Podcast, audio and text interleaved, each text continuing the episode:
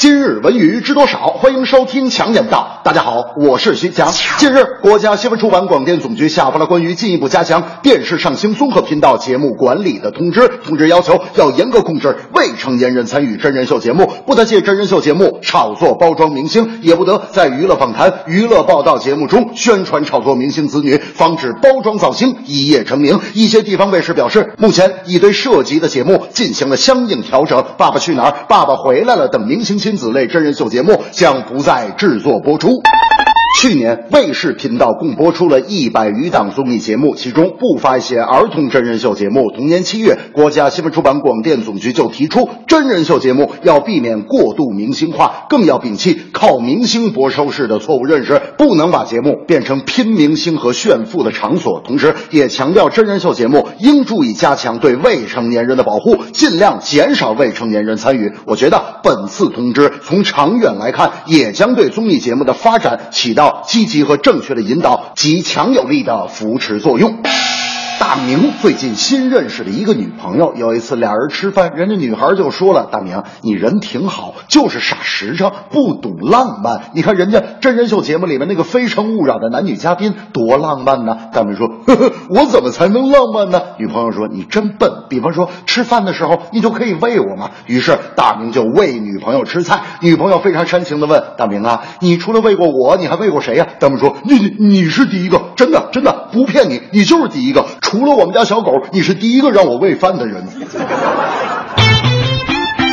近日，广州体育学院足球学院正式挂牌，这是中国足球改革发展总体方案颁布后成立的全国首家足球院校。据介绍，新建的足球学院是建立文化教育与足球运动紧密融合的一所新型足球学院。足球学院下只设足球一个大专业，重点培养足球教师和教练，实行本科招生学制为四年。今年九月将通过普通高考体育类招生和国家体育总局运动训练专业招生一百到一百五十人。中国足球改革发展总体方案颁布后，全国都在为足球人才储备和建设专业足球场地等方面快马加鞭的运作。随着需求量增大，培养足球人才的力度也不断加大。而全国第一所足球学院的创办，也更好的为足球教育的体系搭建不断的探索和完善。我觉得实现国家的足球改革战略，除了社会各界的支持和努力，本科院校在校园人才的输出和培养路径当中，更该起到引领和示范作用。对于校园足球，一定要有运动和文化齐头并进的原则。大明小学就是因为踢球成绩很差，大明父亲一看成绩单，嗯，数学零分。大明胆怯的点点头。大明父亲接着又说，语文一分。此刻。大明已经抖如筛糠，感觉家中空气凝结，气氛恐怖，不安的在等待世界末日的到来。大明父亲深深叹了一口气，说：“大明啊，看来你有点偏文科呀。这正是明星勿要炒子女，综艺节目少参与，足球学院已建立，发展根本在教育。”